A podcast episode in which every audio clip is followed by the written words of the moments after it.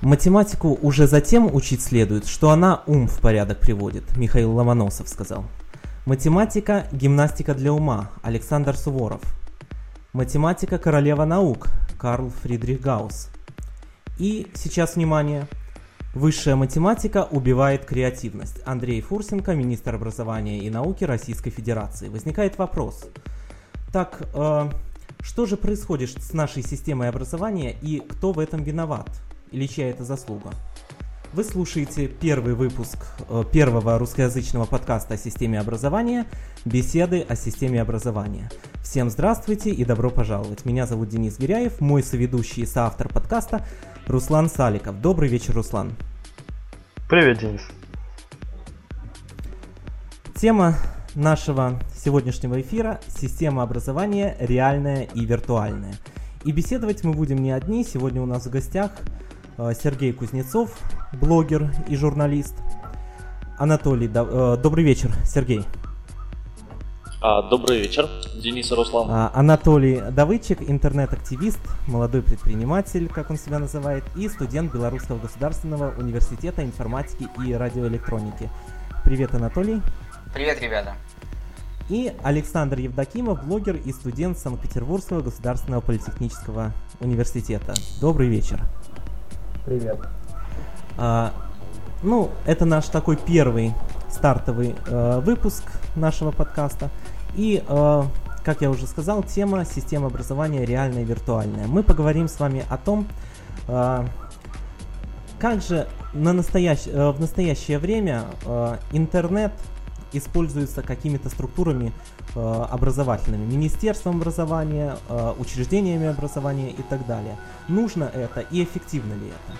Вот э, что самое интересное. Э, у Министерства образования и науки Российской Федерации в интернете есть и живой журнал, и твиттер. Кстати, они его с недавнего времени завели.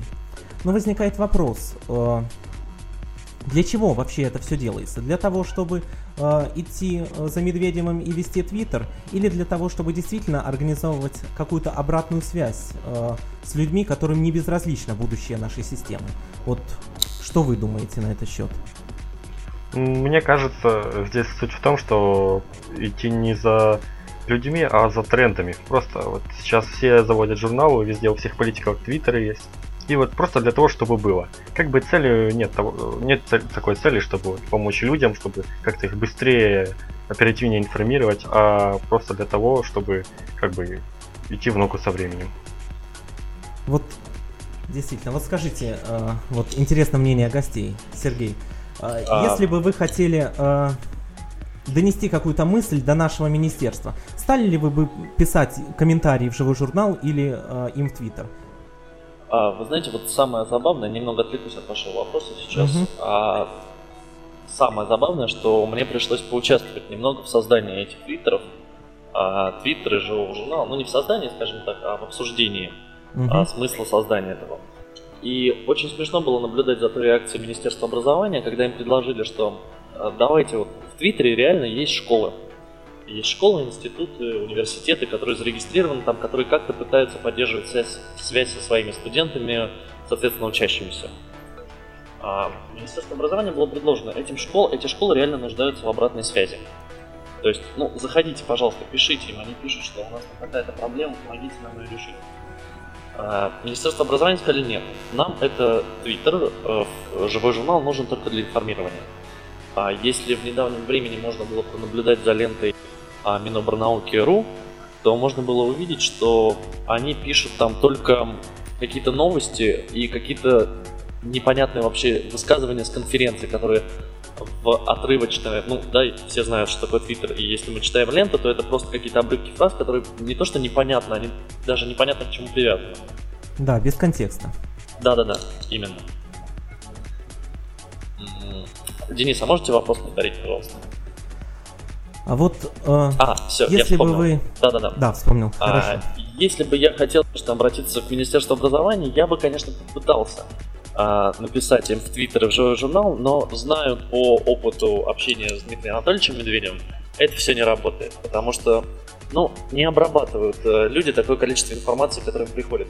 А единственные, вот несколько людей, да, которые из политиков в Твиттере, которые читают, это, пожалуй, самый такой верховный это Аркадий Дворкович. Рыков.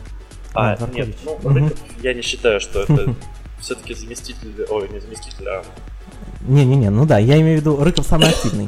Ну да, самый активный Рыков это бесспорно, но Аркадий Дворкович хотя бы иногда отвечает. Но если вы сейчас просто зайдете в Твиттер и введете в поиск собачку Адваркович, вы увидите, сколько реплаев там приходит за минуту.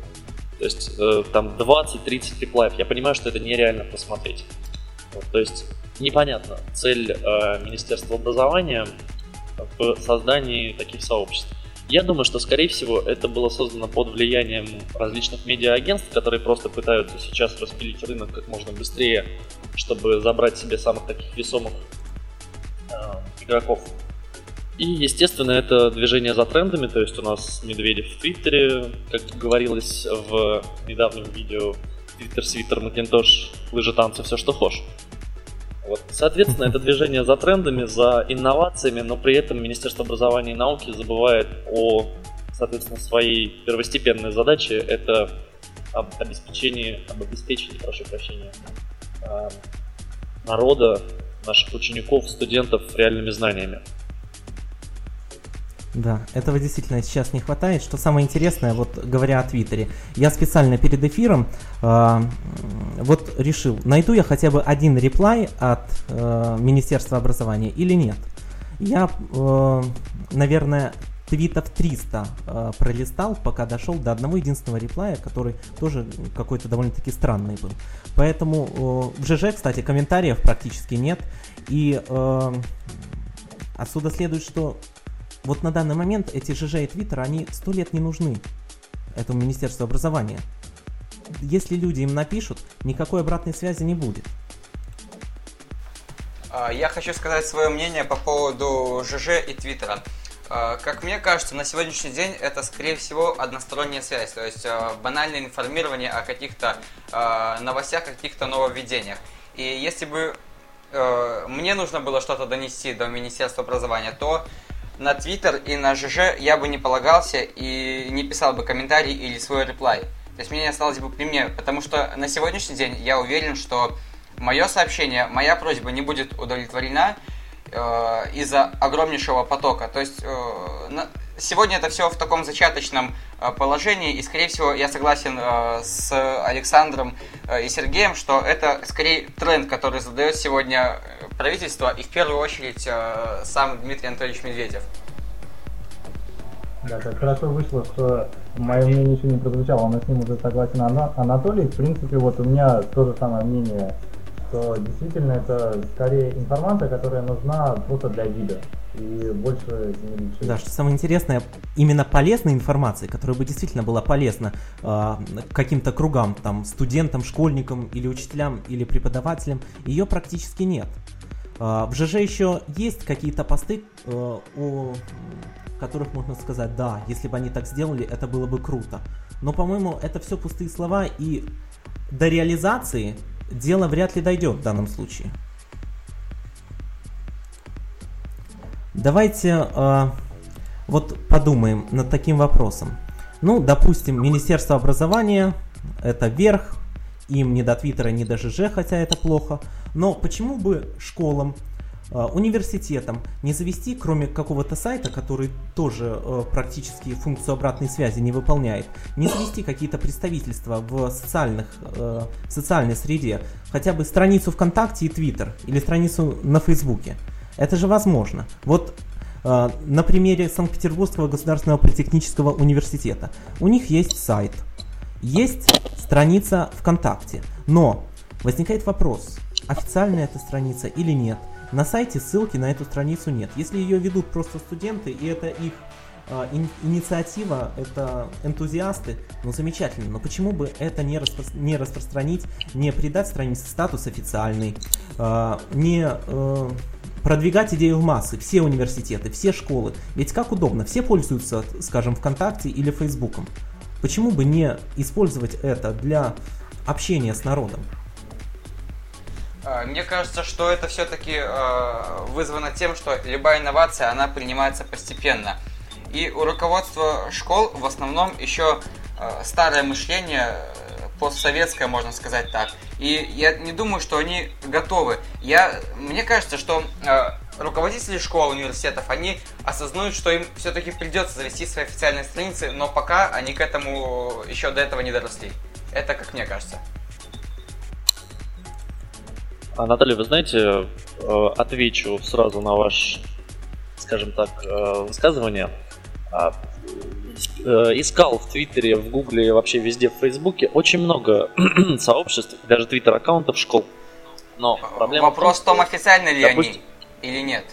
Да, это, офици... это официальные аккаунты школ, то есть, ну, они подписаны, да, там видно, что его ведет действительно учитель, там, которому это поручили делать, но Проблема в том, что если мы берем за основу Twitter сейчас, да, то у нас очень мало студентов, на самом деле, которые в Твиттере. Хотя сейчас, конечно, создаются массы там, активностей по привлечению их твиттер-сообщества, но все-таки больше это какие-то программисты, какие-то журналисты, какие-то политтехнологи. Да, то есть я очень мало вижу реальных студентов, то есть а, я сам сейчас студент, у меня из группы, ну, наверное, человека 3 в Твиттере. Ну, представьте, да, группа 20 человек, из них 3 в Твиттере. Ну, что это, кому это нужно для информирования? Да, и причем я учусь в классе программистов, то есть это люди, которые, в принципе, с Твиттером знакомы не понаслышке, знают его API и так далее. А, я искал, говорю, повторю еще раз, да, в Твиттере по поводу школ, а, есть, есть такие аккаунты, но проблема именно в том, что если это сельская какая-то школа, а я находил такие, да, то есть там какая-то деревня а, в Нижегородской области, да, они завели Твиттер, да, это круто, да, им пишут какие-то люди, что вот, здорово, что вы завели Твиттер. Но, естественно, ни с какими учениками они общаться не будут, потому что, во-первых, ну просто у тех учеников, э, я думаю, что у них и компьютеров, по нет, вот, не говоря уже об айфонах. Соответственно, для них это не нужно. Так же, как ВКонтакте и остальное. То есть эти технологии нужны только для мегаполиса. Но, соответственно, да, как Санкт-Петербургскому университету или, допустим, каким-то московским вузам. А, и тут же отвечу про ВКонтакте. Я задавал вопрос нашему, скажем так, правительству, я не знаю, может быть, э, ректору, проректору. А, они ответили, во-первых, чтобы завести страничку ВКонтакте, это надо выделять отдельного человека, а, соответственно, это отдельные деньги. А выделять деньги институт на какую-то непонятную, скажем так, аферу, как они это выражаются, они не хотят. Вот и все. То есть институтам важнее и лучше да, распилить эти деньги и где-то на высшем уровне забрать себе в карман, чем создать действительно удобный инструмент. Потому что да, я понимаю сам, и мои друзья также говорят, что если бы ВКонтакте да, у нас э, были бы какие-то новости института, или можно было пообщаться с какими-то учителями с глазу на глаз, это было бы, конечно, удобнее, чем то, что есть сейчас. А Поэтому... Тут я хочу сказать, Сергей, по вопросу с глазу на глаз.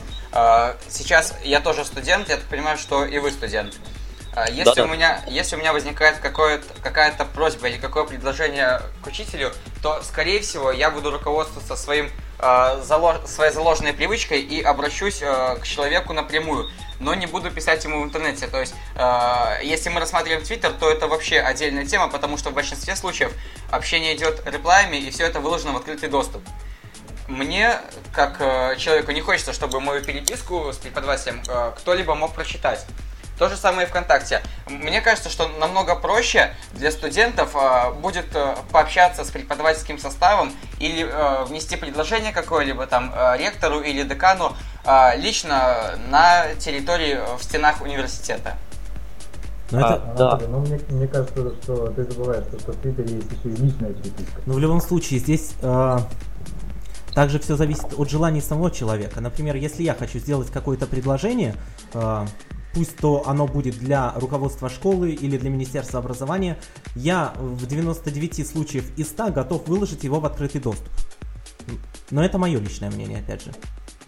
А, да, Анатолий, вот по поводу... Да, естественно, я, возможно, несколько не прав. Э, что касается учителей лично с глазу на глаз, да, конечно, тут проще поговорить лично. Но, допустим, а, если мы хотим провести какой-то опрос, или мы хотим провести какое-то мероприятие, зачастую нам приходится идти к ректору, а ну, мало в каких институтах сразу пустят к ректору, да, ты должен пройти целые ступени бюрократические, да, да, да, да, прежде чем попасть э, к ректору своего института. Чаще всего тебя рубят именно внизу, хотя, может быть, ректор сам и одобрил бы эту идею. Так почему же нельзя сделать, допустим, опрос в том же ВКонтакте, да, провести голосование среди студентов, и если там... А, в этом почти... плане, да, согласен. Если нужно какое-то либо мероприятие или предложение Ну, естественно. которая касается всего университета в целом, то да, я согласен использовать э, любые социальные сервисы. Но все же для личных просьб, ну, то есть тут нужно э, разделить одно и второе. Если личное, то, конечно, это непосредственно с глазу на глаз. Если какое-то э, предложение, которое касается в целом университета, то да, э, ВКонтакте будет намного проще, чтобы каждый студент э, смог просто э, зайти вечерком и проголосовать. В этом я Друг- согласен с вами. Другими, слога- с другими словами, ты согласен, что страница ВКонтакте или э, там Facebook, Twitter не будут лишними ни для какого, ни для какой школы, ни для университетов. Да, они лишними не будут только в том случае, если реально руководство школы будет заинтересовано в поддержании страницы и сможет откликаться и учитывать э, пожелания и предложения, которые поступают именно э, на территории этой страницы. При этом условии, да, э, я считаю, что это необходимое условие для современных школ и университетов. Единственное, вы знаете, что не стоит забывать, если вы вспомните ситуацию с ЕГЭ в этом и в прошлом году, то именно в сеть ВКонтакте была, было обвинение к ней предъявлено по поводу того, что она способствовала тому, что распространялись а, материалы по ЕГЭ очень быстро. Вот, соответственно, это тоже надо как-то отслеживать, да, то есть если люди будут знать, что это их институт, то они, естественно, то есть не институт, да, допустим, школа, понятно, что в институте, то есть как-то надо будет пресекать распространение незаконных материалов в виде шпаргалок и так далее. Вот, соответственно, за этим опять-таки должен будет кто-то следить. А значит, что придется эту работу человеку оплачивать. Это, соответственно, опять-таки зависит от руководства школы и института. Но мне кажется, что э, руководству школ и, и институтов намного проще посадить человека, заплатить ему э, зарплату за то, чтобы он отследил э, и э, не допустил попадания результатов ЕГЭ в открытый доступ, чем позже проводить э, расследование и выявлять виновных. Мне кажется, здесь профилактика будет эффективнее, чем потом э, расследование. Это ты прекрасно понимаешь, но руководство школ и университетов вряд ли это понимает. Понимаете, в чем дело? Чтобы все вот эти идеи, о которых мы говорим, ВКонтакте, Твиттер, продвигать в наши, нашу систему образования, а, в верхах должны стоять творческие люди. То есть руководство школ, а, ректоры, э, деканы университетов, да и в самом министерстве должны сидеть творческие люди. И тогда твои реплаи или твои комментарии на страничке ВКонтакте не останутся незамеченными.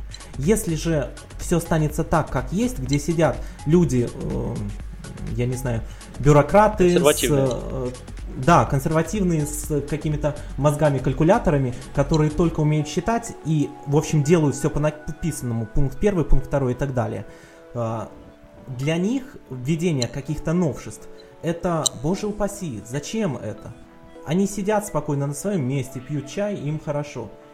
Это не твор, они не понимают, э, что можно творчески подойти к процессу и действительно принести пользу не только там своему учреждению, а вообще подать инициативу на э, всю страну, на, ближ- на близлежащие страны. Ведь можно сделать многое, но никому это не надо в верхах. Вот в чем проблема.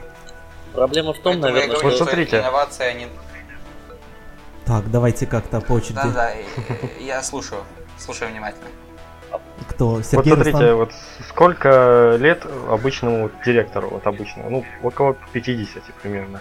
Конечно же, Да, 50. этот человек, этот человек, он, конечно, будет консервативным и некоторые школы, возможно, только сами недавно добились того, чтобы хотя бы создали сайты школ, не то чтобы там заводить твиттер и по- поскольку уже когда повсюду развивался интернет, в России не, сайты в школах тоже были довольно-таки большой редкостью, а сейчас это уже стало просто делать, и кто хочет создает э, сайт. А Раньше и в этом была проблема. Теперь еще просто Руслан, нужно, а ты чтобы видел- прошло определенное время, когда все это станет вот таким уже обычным, что в принципе пока нам ведут группы ВКонтакте во, во всех университетах уже появится, скорее всего, что-то новое еще. И уже даже это будет, возможно, Рус- немного устаревшим. Руслан, а ты видел, как выглядят сайты большинства школ, российских, по крайней Э, мере? Это, конечно, да. Тут тоже это отдельный вопрос. Качество этих сайтов выглядит э, настолько ужасно, ну, вообще эти сайты, что действительно лучше бы они создали группу ВКонтакте и этим ограничились. И Всю было бы нужную больше информацию толку, там. Было бы намного больше толку, действительно. И это Самое хорошо, если смешное, сайт что- еще создадут на ИКОС. А если какой-то там самописный совковый движок пытаются сделать, то это вообще ужасно. сайты, в принципе, Знаешь, на не- минимум информации к себе имеют и не имеют никакой обратной отдачи с администрацией школы или другого заведения. Да, кстати, как правило, ученики создают сайты э, российских школ. Ну, что самое интересное, э, на ЮКОС тоже можно испоганить сайт, и есть мастера для этого. И особенно, если смотреть сайты школ, а я когда-то просмотрел их, наверное, более сотни, когда на сайте педсовет.су, кстати, это партнер э, нашего подкаста, проводился конкурс школьных сайтов и блогов. И меня пригласили в жюри данного конкурса. Я просматривал эти сайты, и я вот честно скажу, вот не в обиду всем участникам, наверное, э, процентов 60-70 этих сайтов лучше бы я их не открывал, лучше бы я их не видел. Еще, если сайт создают на блогспоте, ну это вообще.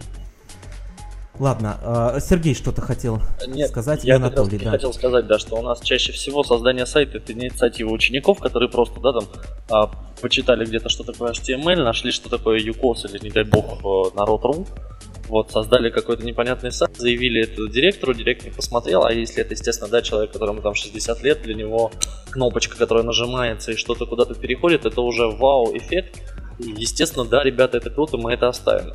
И самое смешное, что потом другим ученикам, которые приходят там через 5 лет, да, через, ну, допустим, там 2, 3, 4 года, им очень сложно добиться, чтобы этот сайт заменили. Потому что они реально знают, как это сделать лучше, и им не дают. Им говорят, что нет, и так же все работает, и так, же все хорошо, да, у нас там желто-фиолетовые цвета, которые, от которых всех тошнит уже. Вот, но, тем не менее, пока у нас это именно так. Анатолий. Да, ну могу добавить то, что вот как раз вот этим вот школьникам, который чуть-чуть знал про HTML чуть-чуть знал про UCOD, был я в свое время и делал как раз неофициальный сайт для своей гимназии. Было это очень ужасно, но вот как раз директору понравилось, эта мысль пошла, и вот сейчас я очень сожалею об этом. Ну, у меня аналогично, именно поэтому я заявил. Более того, я делал сайт класса, и там чего только не было. Мы форумы создавали. Но сейчас я смотрю на это, ну, без слез, конечно, на это не взглянешь. То есть я понимаю, что это такой позор, э, который наверное, на всю жизнь не смывается. Да. Я Ну, хочу сказать, Это полезный что, опыт, так а, что... проб- стыдиться Да-да-да, нечего. естественно. Да-да. Но Ну, что у, ну, проблема... каждого из нас был такой опыт, наверное. Ну, я не имею в виду, что э, со школами, но вообще в плане создания первого сайта. Все, отвлеклись, Анатолий. Да-да, я хочу сказать, что проблема э, таких э, похабных сайтов, она существует не только в России, но и мне, как э, в бывшем... э, я в Беларуси живу, естественно, школу я уже закончил, так что э, могу уже свое мнение тоже выразить. Э, школ нашей, э, сайт нашей школы э, это, конечно, ужасное зрелище. Это 5 статических HTML-страничек фиолетового цвета э, с черным шрифтом, который не просто нечитабелен, но и достаточно режет глаз. Кроме того, на этот сайт можно зайти э, только из э, только с одного компьютера. Это компьютер учителя информатики. То есть, если я буду дома, я на этот сайт не попаду. Информация, которая там размещена, последнее обновление было года 2-3 назад. То есть, и, и интересно вообще, для кого учитель информатики пишет новость. Скорее всего, сам для себя. Вот. Потом была попытка сделать э, еще один веб-сайт. Э, как вы поняли, я думаю, уже догадались, на Юкозе. Э, к этому был привлечен я. Э, все я помог. Они даже пытались э, писать новости, но через э, месяц сайт закрылся из-за из-за нулевой популярности. То есть из-за нулевой посещаемости посещали его, естественно, только, только те, кто пишет новости. Если это сделать э, вообще, то есть, э, если подумать, э, в школе новости, э, я учился в обычной средней школе небольшого города, там 65 тысяч жителей. Естественно, в школе в этой событий было не так много. И если какое-то э, вдруг э, мероприятие было, то намного проще было э, вывесить плакат э, возле входа и проинформировать таким образом за один, за два дня всех э, школьников, чем их заставлять год э, каждый день заходить на сайт и смотреть, не появилась ли там новая заметка. Э, То есть, мое мнение э, вот по этому вопросу такое. Кстати, э, вот интересный комментарий к нам пришел от Дмитрия Полякова, что э, действительно такая новость появлялась, э, по-моему, около месяца назад, что в каком-то штате э, в Америке запретили э, добавлять э, френды на Фейсбуке своих учеников учителям. Соответственно, э, ну, на мой взгляд, это какой-то глупый, глуп, глупый закон, это его можно внести, знаете, список американские законы, самые глупые, которые действительно читаешь, как сборник анекдотов. Ну, с моей точки зрения, этот закон туда же попадает. А, давайте, я думаю, по этой теме еще кому-то есть что сказать? А, да, можно я еще кратенько скажу, если можно. А, по поводу да, общения да, да. учителей Давайте, с учениками, Сергей. вот как раз таки даже человек в комментариях затронул эту тему. Не знаю, молодые учителя, кстати, они есть и ВКонтакте, и в Одноклассниках, да, и в Фейсбуке, и с ними достаточно приятно поговорить, плюс они могут какие-то материалы по... Тебе не надо будет ждать, да, да, там неделю, да, когда у тебя будет занятие, или там как-то по электронной почте уже по несколько устаревшему каналу связи, хотя, тем не менее, еще использую, пользующемуся. Вот, ты можешь просто зайти, да, написать преподавателю, там, когда у нас будет занятие, он тебе напишет, там, завтра, там, в 3 часа приходи, скинуть тебе какой-то документ, и это, в принципе, очень удобно. Да, конечно, для решения вопросов по проставлению, допустим, заочных экзаменов, это ВКонтакте для этого не годится, это все-таки надо лично идти к преподавателю. Вот. Но для такого неформального, скажем так, общения или даже формального, я думаю, социальные сети хорошо подходят и к этому хорошо уже приспособлены. То есть нужно э, нашему Министерству образования, руководству учреждения образования взять на заметку. ВКонтакте может быть Твиттер. Кстати, я э, являюсь, вот, как ты выразился, молодым учителем, и э, что самое интересное, на дан... если ранее, вот когда я начинал работать в своих классах, э, никто про Твиттер не знал, я, собственно, никому и не рассказывал, то сейчас э, 6 моих учеников, по крайней мере 6, уже пишут мне реплай в Твиттере. Ну, какой-то такой есть. Ну расскажи, профит от этого какой-то есть? Давай. Тебе что пишут? Просто, просто так или Прок от этого для новое? них... Нет, э, понимаешь, пишут в основном просто так. Дело в том, что я преподаю математику в общеобразовательной школе. К сожалению, в Беларуси сейчас профили отменили, соответственно, э, школ э, профильных, профильных классов нету. И, э, как правило, большинству учащихся, большинству, то, что ты им преподаешь, вообще сто лет не надо. Да, об этом тяжело говорить, но это так.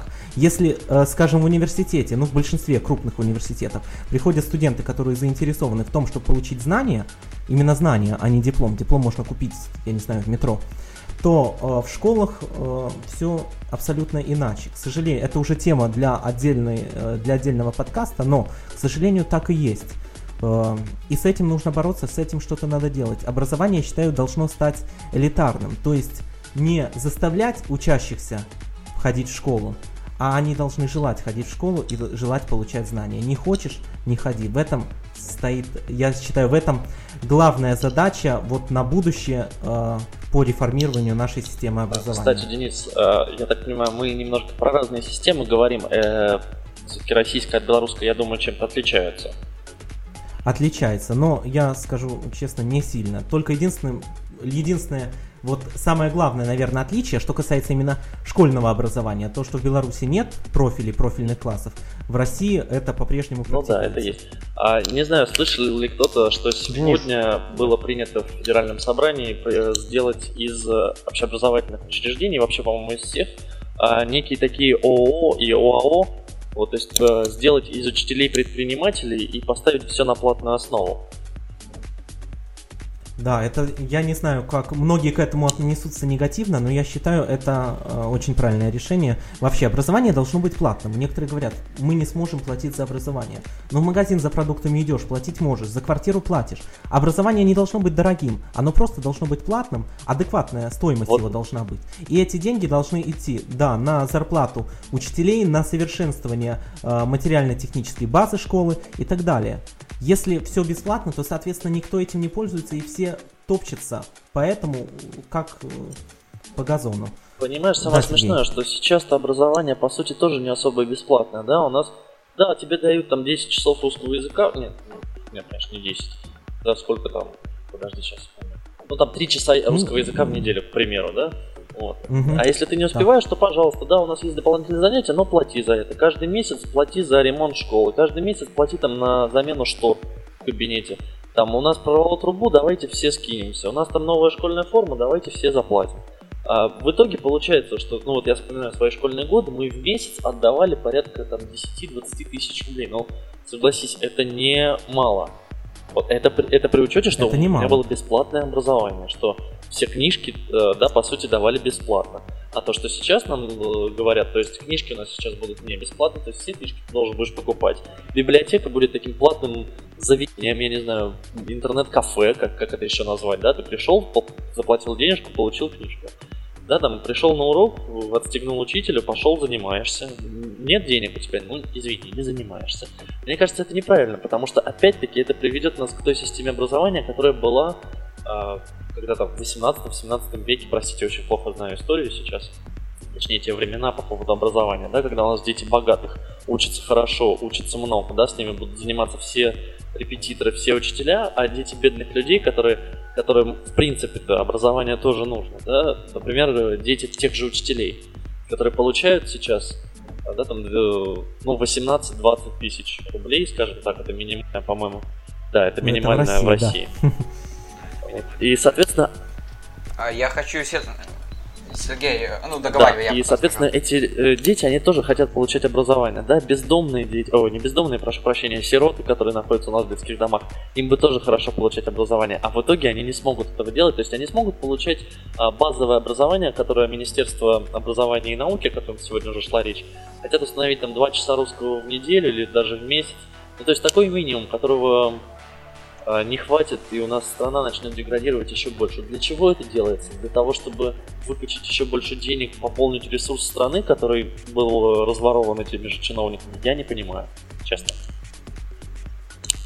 Хорошо, а, а не думаете ли вы, что ну, насчет э, детей-сирот я согласен. Просто не нужно всех под одну гребенку э, делать, э, дифференцировать.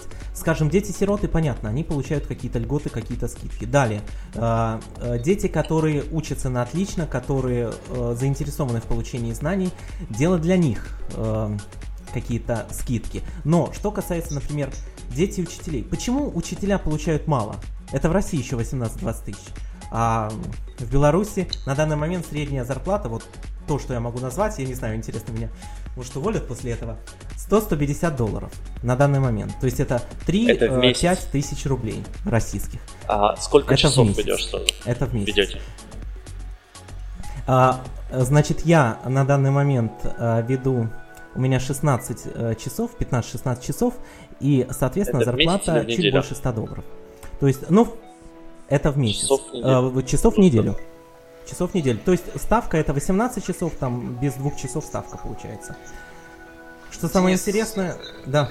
Я хочу сказать, что у тебя еще, скорее всего, повышена зарплата из-за того, что у тебя у тебя есть класс свой или нет? Нет. Ты классный руководитель? А, нет. Тогда На данный да. момент нет. Просто не, не в этом нас... дело. Классный ну, руководитель, да, не да, классный да. руководитель, я понимаю, там есть свои нюансы. Классное руководство, собственно говоря, оплачивается там, по-моему, 4-5, как 4 или 5 часов. А, да, вопрос да, да. заключается в другом. А, посмотрите, если это я возвращаюсь вот к теме, которую затронул Сергей. Если образование станет платным, соответственно, учителя будут получать это не достойно. Факт. Согласны с этим? Это очень далеко не факт, потому что... Это не... да. Тогда... Да, не было Тут заявлено того, что деньги деньги будут идти на зарплату учителям. Якобы да, но зная нашу систему образования, эти деньги могут пойти куда угодно, вплоть до нового Мерседеса Медведеву, а, да, или там новый Хамфор для Путина. Хорошо, я согласен. Может и такой вариант быть. Тогда нужно, э, я не знаю, контролировать э, этот денежный поток, потому что я считаю, именно ради повышения зарплаты учителей нужно делать платное образование. А если учителя получают достойно, соответственно, их дети тоже могут получать э, это платное образование. В двух словах так. Я не уверен, что деньги можно будет серьезно контролировать, куда они идут и по каким потокам. На сегодняшний день... Ну, на сегодняшний э, день никак это невозможно. Да. Э, за 11 лет учебы в школе мы постоянно каждый год сдавали деньги на ремонт школы и на ремонт класса. И когда мы после лета приходили в школу, мы видели, что э, у школы появляется новая видеокамера, э, у школы появились несколько DVD, у директора обновилась э, мебель, мебель. Но на школе мы не заметили. В кабинетах немецкого языка на уроках приходилось реально сидеть в куртках, потому что не могли поменять окна. Только потом а, из-за того, что школа э, э, занимается с учениками на серьезном э, уровне немецкого языка, то есть у нас была школа, одна из лучших в Республике Беларусь по уровню немецкого языка, только на немецкие деньги нам смогли сделать новый класс немецкого языка и почему-то поставить во всех санузлах стеклопакеты. То есть классы математики, русского языка и так далее, в которых дети э, мерзнут зимой от холода, потому что реально ветер продувает э, сквозь окно.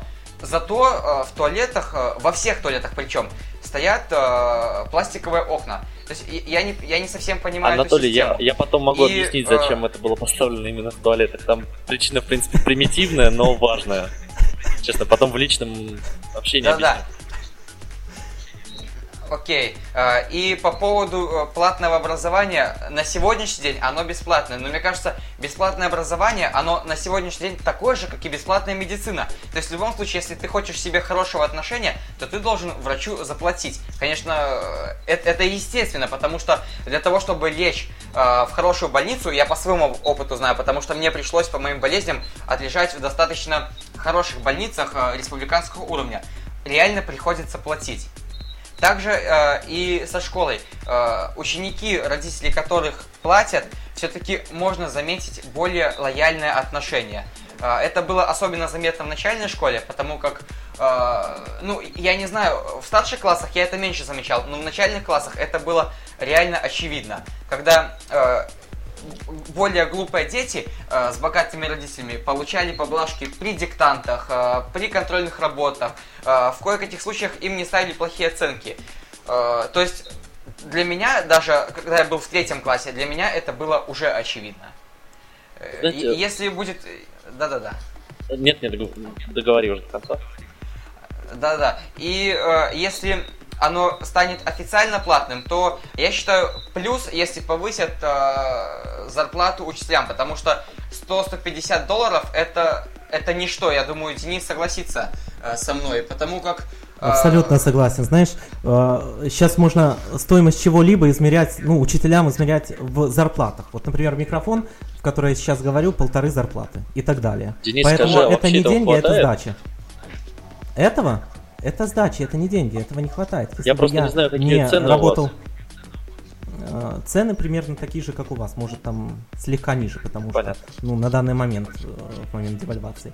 Но э, на самом деле, если бы я не работал дополнительно, то я не знаю, это на два раза сходить в магазин за продуктами. Да. есть, а я бы здесь не сидел долларов. и не вещал.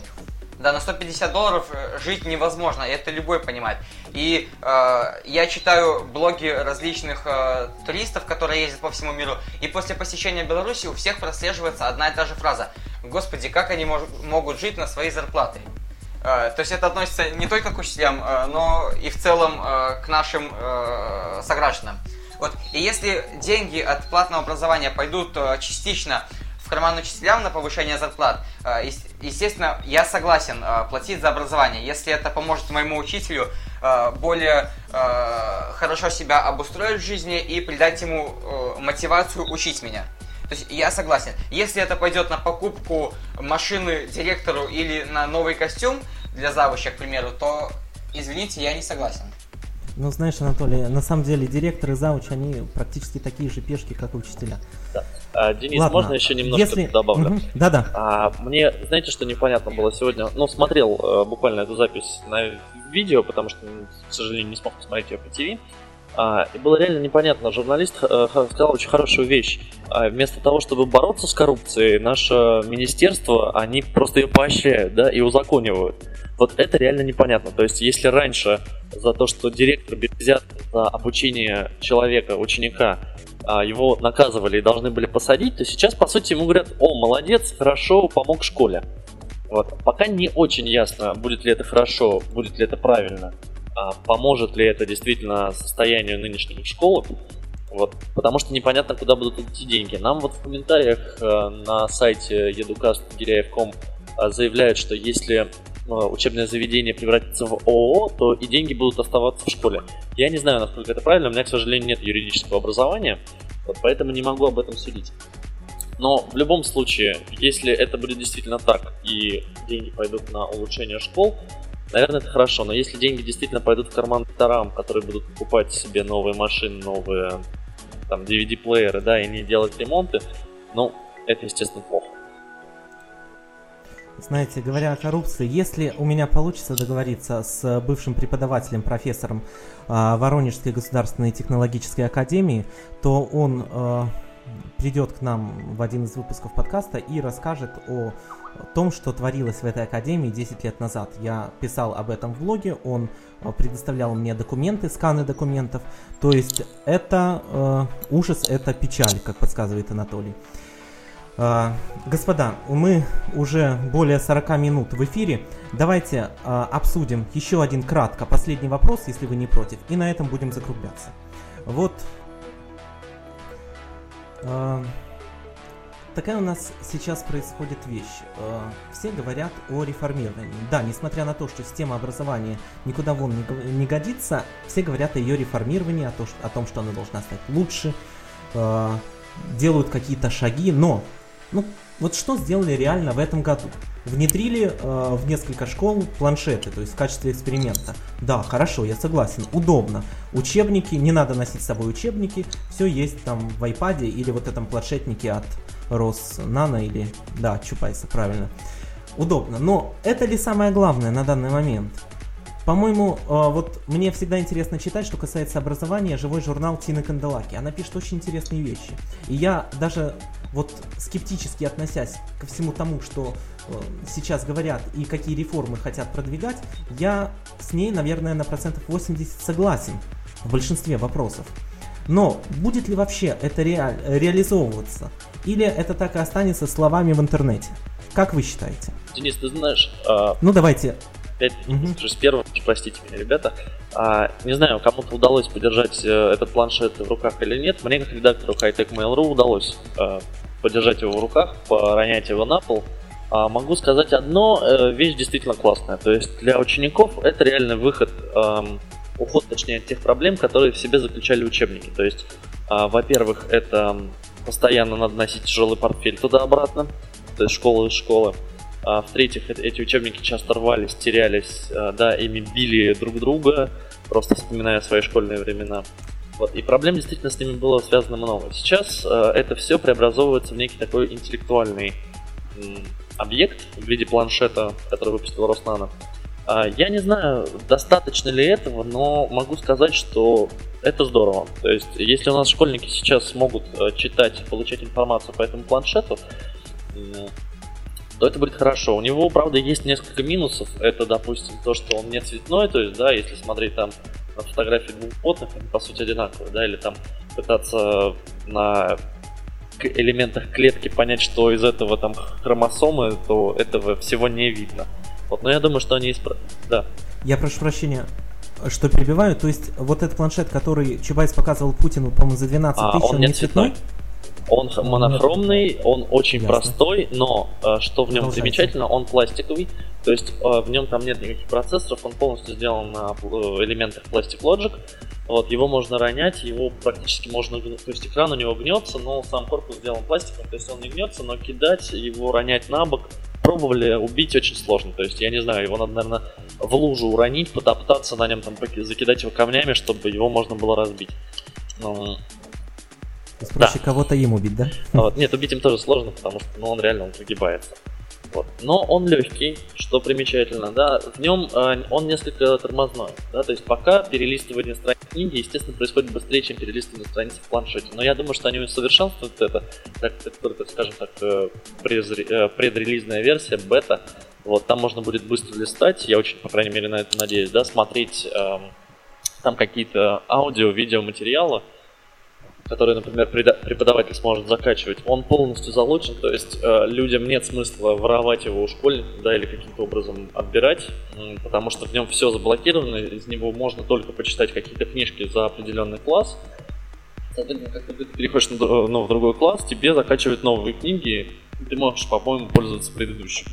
А, в нем есть даже Wi-Fi модуль, но он залочен, вот, но я думаю, что по просьбе школ он будет разлочен, чтобы, например, пользователи, о, то есть пользователи, ученики могли получать по Wi-Fi какие-то материалы, которые им передает учитель. То есть, в принципе, через какое-то время, а, когда эти планшеты будут внедрены во многие школы, можно будет построить действительно такую систему образования, что мы сократим а, время на открывание книжек, на раздачу домашних заданий настолько, что можно будет увеличить процесс обучения. Вот такое мое мнение по поводу планшетов, да. Удобно, удобно, удобно, бесспорно. Но мне кажется, единственное, что э, было бы также удобно, если, например, у ученика есть iPad, и он не хочет покупать этот планшет. Чтобы вот эти книги или вот этот учебный комплекс, который э, предусмотрен для этого планшетика, чтобы он, э, его можно было установить и на iPad, и на самсунговский Денис, э, уточню сразу. Во-первых, ученики не будут покупать эти планшеты, они будут предоставляться полностью государством, и закупочная стоимость у них не 12 тысяч, а что-то в районе 4. Вот, то есть эти планшеты полностью будут для учеников бесплатно. Да, если они их потеряют э, или mm-hmm. что-то с ними там случится, я не знаю вот этого честно. То есть это надо уточнять уже там Чубайсов, когда их ведут, да. Пока они Но тестовые, то есть пока они да. лежат в школах, им выдают. Непонятно, да, как, э, как будут ли они брать их домой, или дома тебе надо будет покупать свой планшет. Вот, но в любом случае, пока, вот, да, то есть то, что мы имеем, вот этот ограниченный кусок возможностей, он неплох сам по себе. То есть вот этим пользоваться удобно я посмотрел, да, там нет пока примитивных функций переворота экрана при повороте, нет там увеличения, да, там есть только изменение шрифта для слабовидящих детей, вот, но какие-то mm-hmm. функции в нем уже есть. Да, было неудобно смотреть, например, карту по географии, потому что я вижу, я могу увеличить шрифт текста, но картинку увеличить я не могу. То есть я не вижу, например, эту карту. Я, мне хотелось сделать побольше. Uh-huh. Вот, но я думаю, это все нюансы, которые будут поправлены. А что касается iPad, Galaxy Tab и так далее, а, я не думаю, что это целесообразно, потому что, ну, давайте, да, там это сейчас сделано там, для детей от 3, по-моему, до 7 класса, но у кого в этом возрасте есть iPad?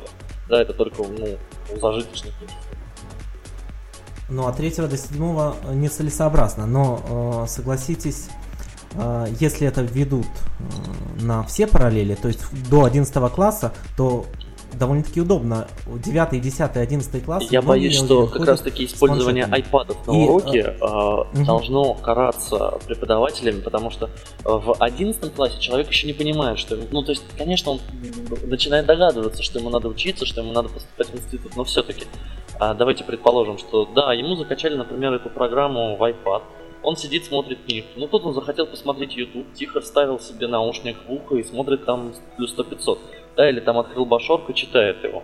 Естественно, это все будет иметь место быть, и учителям придется дополнительно ходить, смотреть, не открыл ли он чего там лишнего у себя, и читает ли он ту статью, которую он просил его прочитать. Согласен, но здесь э, есть вопрос о мотивации а, это э, именно детей. Тот вопрос как раз таки, что в, э, Хорошо, такой мы... мотивации, к сожалению, нет. В институте, да, то есть я сейчас прекрасно использую iPad с собой, да, я открываю, и преподаватель мне значит одну информацию, я открываю, и в iPad достаю себе дополнительную информацию. Вот. Но тут уже сама мотивация, да, у школьников ее все-таки нет. Да, у школьников все-таки школа это такой пока что предмет ненависти, который мы не хотим ходить в школу, мы не хотим учиться, да, we don't need no education, как пелось в группе Pink Floyd. И хочу сказать, что э, главная, одна из главных задач это сделать, чтобы эта мотивация была. Потому что если ребенок не хочет учиться, как ты его не заставляй, хоть пляски с бубном, толку от этого не будет. Важно желание самого ученика. Да, еще, ребята, Давайте. я, я хочу сказать угу. по поводу э, тех же планшетов. Э, я как студент лучшего технического вуза страны, э, у нас на сайте э, есть отдельная ссылочка электронная библиотека БГУИРа, где все методические пособия, все лекции выложены в электронном варианте. То есть э, у меня, да, мне выдали комплект книг, и э, мне дали ссылочку на электронную библиотеку. Э, в университет я иду со студенческим, с ручкой, с двумя тетрадками и с, э, со своей электронной книжкой Amazon Kindle, который мне заменяет э, абсолютно все. И, э, в принципе, вышло новое поколение э, Amazon Kindle того же, четвертое, которое стоит 79 долларов. И, как мне кажется, э, такую покупку себе на сегодняшний день может позволить каждый. То есть, в принципе, э, школам даже не обязательно э, выдавать э, бесплатные планшеты, просто все пособия сделать в электронном варианте и э, рассказать э, родителям э, информацию про э, такие доступные устройства электронные. То есть я думаю, они сами выступят за это, поддержат, чтобы ребенок нес с собой в школу э, 200-граммовую электронную книжку, а не 5 килограмм учебников. Вот, то есть 79 долларов, сами посудите, это, это мало. И если есть возможность облегчить портфель своему ребенку, в несколько раз, то родители это поддержат. Тут вопрос в том, что э, не все пособия, не все учебники можно найти в электронном варианте. Если э, Министерство образования решит эту проблему, то да, конечно, это будет очень хорошо.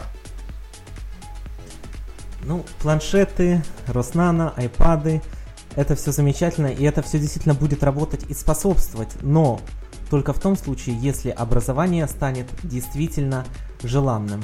А если, как сейчас вы говорите, школа объект ненависти, ну, что Роснано, что iPad, э, толку больше не будет, что книги будут носить. Дети как не носили книги, так и сейчас они будут сидеть, пялиться э, в этот планшет, и у них будет там открыта совсем другая страница. Они будут, собственно говоря, спать. Нужно сделать в первую очередь, и об этом мы еще обязательно поговорим, Есть, но... э, образование элитным. Я об этом много говорю, я об этом много пишу в блоге. К счастью, я в считаю, что это э, этих планшетах задача. очень много интерактива. Да, то есть там есть какие-то опросы. Да, они пока очень примитивные, да, я повторяюсь это, но это реально важно. То есть сейчас там нельзя там создать преподавателю какой-то опрос, но даже если так, он сможет провести на нем тест, да, сократить этим самым время раздачи документов, э, то есть время раздачи листов. Плюс, э, когда в них будет появится возможность писать, даже может быть рукописный текст, а не печатать, потому что все-таки ну, не надо отнимать у наших детей культуру правописания, вот, то это будет очень интересная штука. И вот даже мне, да, даже нашей редакции, которая сидела просто и как маленькие дети игралась в этот планшет, это было интересно. То есть вот если бы у меня в детстве был такой планшет, а, и мне бы его дали, вот я бы, наверное, ходил в школу. То есть, ну, ну, я и так, естественно, ходил, но я бы ходил в нее с удовольствием, потому что, ну, действительно интересно читать, да, про какого-то там животного по зоологии. Вот, когда тебе показывается картинка, написано, что это за животное, там показывается, как он двигается немножко. Вот, это здорово, я считаю. Абсолютно верно. Здесь не могу не согласиться. Но опять же, к этому еще нужно идти, и я Денис, думаю, не один. Вот смотри. Я не вот в плане. Если... Да-да, Руслан. Вот если э, ребенок, вот ему, он хочет учиться, вот ему интересно, например, там, не знаю, там, биология, но вот, вот, вот ему напрочь не интересна физика, математика. Вот э, действительно, его как бы интересы не поменяешь. Поэтому вот в Западе ввели такую практику, что Дети сами выбирают предметы, которые будут учить, и у них идет профильное обучение. Но ну, тем аналог всегда... нашего профильного обучения.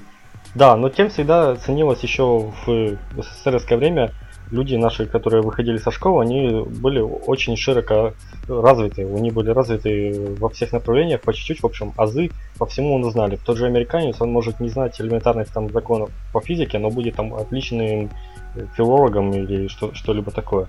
То есть, э, если вести такое, то в этом есть тоже свои плюсы и минусы, но, э, безусловно, это повысит желание учеников учиться по тем предметам, которые они хотят. То есть, вот это как раз и будет тот стимул для учеников, если их предметы, которые они изучают, будут им интересны. Руслан, полностью согласен. Но смотри, а, к примеру, ученик интересуется математикой, и он знает, что ему для будущего нужна математика. И ему, в принципе, совсем не интересна биология. Я не говорю о том, что нужно прям вести профиль и отменить биологию. Нет. Сделать так. Биология это э, биология будет преподаваться для общего развития. Причем отменить оценки по биологии. Зачем? Детям будут рассказывать действительно интересные и актуальные вещи, показывать их там, я не знаю, как двигаются эти животные на планшетике. И детям станет интересно это смотреть. Даже если я, например, не увлекаюсь биологией, я с удовольствием посмотрю иногда Discovery или еще какой-то канал, потому что он включен, и э, или почитаю в Википедии случайно открытую страницу, касающуюся данного предмета. И это не, бу- это не означает, что я увлекся биологией. Но в то же время я повышаю уровень своего развития, общего развития. Так и для детей. Все остальные предметы, кроме профильных, преподавать для общего развития. И можно без оценок. А если детям будет преподаваться предмет без оценок, то, соответственно, э, не будет вот этого страха, выучил, не выучил и так далее, правильно ответил, неправильно. Для детей это превратится в игру, в познание мира, и они будут понимать, что да, действительно, это нам нужно для того, чтобы э, там, я не знаю, поддержать беседу в компании и так далее и тому подобное. Почему так не сделать? Э, Денис, я с тобой абсолютно согласен. А, еще по поводу интерактива. А, э, если бы мы как, ну, если бы я был сейчас школьником, то мне было бы интересно использовать планшет на уроках химии и физики. А, так как оборудование в школах старое и реактивы а, старые, то большинство опытов в школе реально не проводились. То есть а, химия была просто скучным уроком, где не было ничего интересного. Тем же, а, в то же время я не считаю химию скучной наукой, потому как можно провести э, вообще всевозможные опыты э, в огромном количестве. Если все-таки опыты раз в год какие-либо у нас проводились, то основная схема была такая. Учитель наливает, э, смешивает два реактива, э, трясет и говорит, дети, сейчас э, я долью реактив э, А к реактиву Б, и полученный результат у нас там, например, выделится газ или э, цвет изменится. И большинстве, интересно то, что в большинстве случаев реально ничего не происходило. И просто учитель говорил, вы знаете, оно должно быть красным, но вы запишите, оно у нас просто уже старое. Вот если бы это я увидел на планшете или на iPad, э, в частности, если бы я увидел, как э, ученые проводят этот опыт, то да, мне бы было интересно. Но просто э, то есть это реально интерактивное, э, вот эти приложения, интерактивные вставки, они разнообразят э, процесс обучения и заинтересуют меня. Э, мне для поступления нужна была химия, то есть физика и математика, но я бы с удовольствием ходил на химию, где бы мне показывали опыты, а не просто я должен был 45 минут писать формулы. То есть я думаю, что это моя позиция понятна. Опять же, ре... да, опять же речь идет об общем развитии. Абсолютно согласен, Анатолий. А, Если по этому вопросу, может, еще Александр или Сергей хотят высказаться? Ну, я могу, я могу, в принципе, тут сказать, вот еще про старые темы, вот если возвращаться к теме планшетника, вот я считаю, это просто великолепная идея, потому что действительно таскать нужно было много, и, наверное, это действительно привило бы интерес ко, ко всему этому делу, то есть вот просто даже что-то новое, это всегда для, особенно вот детей, ну, вот школьников, если говорить, это будет для них просто даже интереснее. О, как оно прикольно листается, там, супер картинки. Вот. И на самом деле вот, вопрос про 12 тысяч, я помню, несколько месяцев назад стоял довольно остро, но если их будут раздавать бесплатно, это вот просто будет супер. То есть это одна из единиц а, идей нашего государства и конкретно Министерства образования, которая будет встречена на ура, я считаю. Если возвращаться к интересу, ну, который к учебе, то тут, скорее всего, действительно можно либо показывать фильмы, вот те же Discovery, да, чтобы, ну вот смотрит он его и смотрит, и от него ничего не требуется в этот момент. То есть это действительно, что не нужно оценок, не нужно ничего, и главное, что все эти фильмы сделаны довольно интересно, и от них трудно оторваться. Как-то так. Да, то есть э, физика это Discovery, э, а на биологии вполне я бы посмотрел Animal Planet или National, э, National Geographic, да, да, да. Как-то так. Но вот эти вот базовые знания, они обязательно должны быть, я считаю. То есть без них просто вот, ну, не человек, скажем так. Абсолютно В согласен. Общем, Денис, вот, вот смотри, В общем, да, вот позиции. по поводу, по поводу того, что вот э, ученикам надо вот не ставить оценки по остальным предметам. Ну, тут, вот я вот не воспринимал биологию никак, и я все равно ее не учил. Хоть знал, что мне поставят такую оценку, и мне учитель как бы ставил оценку, зная, что вот по другим предметам у меня, в принципе, есть неплохие оценки. И вот, э, Да, ребята, всем учеников пока. не пугает то, что им поставят плохую Пока, отметку Денис, по пока, Руслан, предмету, спасибо, который Александр они не Анатольевич, за Поэтому, диалог. в принципе, действительно, это правильное решение. Эти оценки отмените, потому что не нужно это для тех предметов, которые ученики отказываются учить.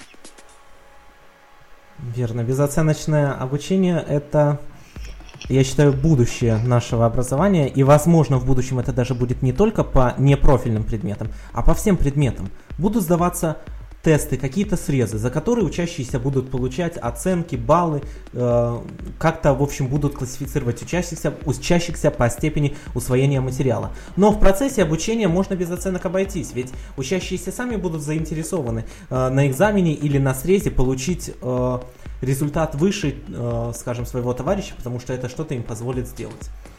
На, кстати говоря, в живом журнале Министерства образования Российской Федерации размещена очень интересная статья про возможную, опять же, возможную реформу начального образования. К сожалению, как мне кажется, внедрено это все не будет и останется пустыми словами, но речь шла о том, чтобы у каждого ученика были не оценки, а так называемое портфолио. То есть какие-то достижения, результаты э, работ, какие-то э, там доклады, сообщения и так далее. То есть чтобы собиралась такая папочка или я не знаю э, в каком-то виде предусматривается, и в итоге ученик бы этим гордился. И он бы стремился действительно расширить эту папочку.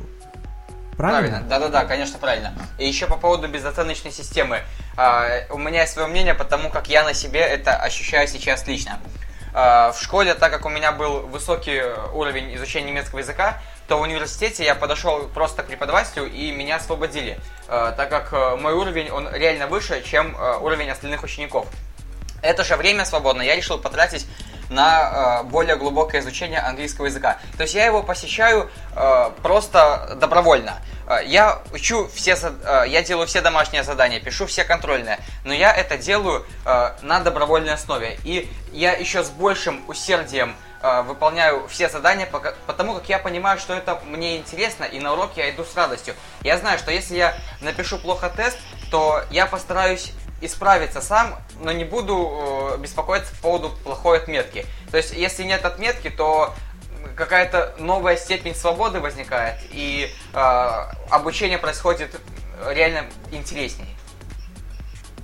Да, абсолютно верно. Я полностью согласен вот со всеми, как говорят, предыдущими ораторами.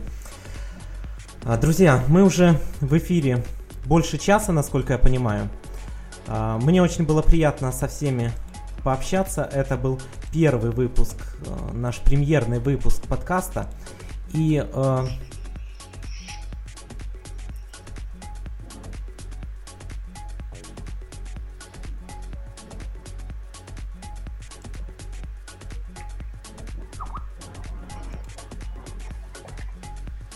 прошу прощения, что-то со связью у меня было. Итак, э, мне было очень приятно со всеми вами пообщаться. Был первый премьерный выпуск нашего подкаста. И, э, наверное, если никто ничего не хочет в завершении сказать, мы будем закругляться. Ну, разве что попрощаться. Александр, Анатолий... Да, ну давайте я в конце назову э, несколько проектов, которые нас поддержали. Э, в информационном плане, которые разместили информацию о нас, и проект, который предоставил нам э, в общем-то, возможность вещать это Ю-подкаст, подкаст о системе ЮКОС. Спасибо Руслану Саликову, э, ведущему данного подкаста, и Дмитрий Поляков. Я так понимаю, его с нами нет, но он нас слушает, и он тоже является ведущим Ю-подкаста. Также нас поддержал проект педсовет.су, это сообщество взаимопомощи учителей – и э, группа ВКонтакте «Школьные учителя». Спасибо вам огромное. Я думаю, что будем прощаться. Сергей, Анатолий, Александр, спасибо вам большое за то, что были с нами. Спасибо Всем большое, Денис. Сергей, всего доброго. Руслан, спасибо огромное. Uh, Руслан наш, наш и я uh, постоянные ведущие. Руслан Саликов, Денис Гиряев. Всем всего доброго. До свидания. Всем пока. Пока-пока.